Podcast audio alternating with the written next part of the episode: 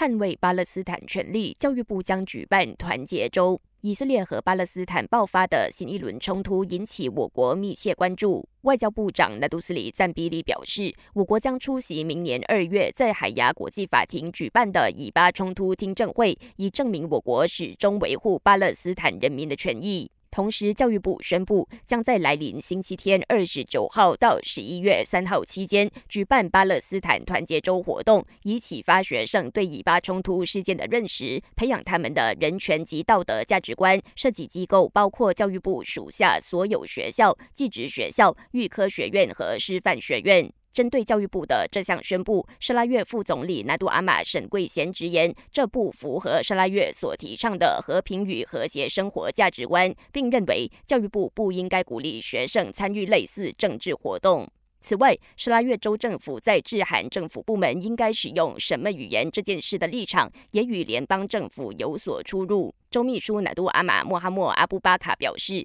由于首相纳杜斯里安华日前声明，只能用马来文发函给政府部门的政策不适用于沙拉越，因此州政府将继续接受本地公司、公共和私人机构用英文撰写的信函。至于沙巴的话，副州秘书阿赫莫沙迪表示，到目前为止，用马来文或英文写的信函都被沙巴政府部门接受。无论如何，州政府会进一步探讨是否跟随中央政府步伐，只接受马来文信件。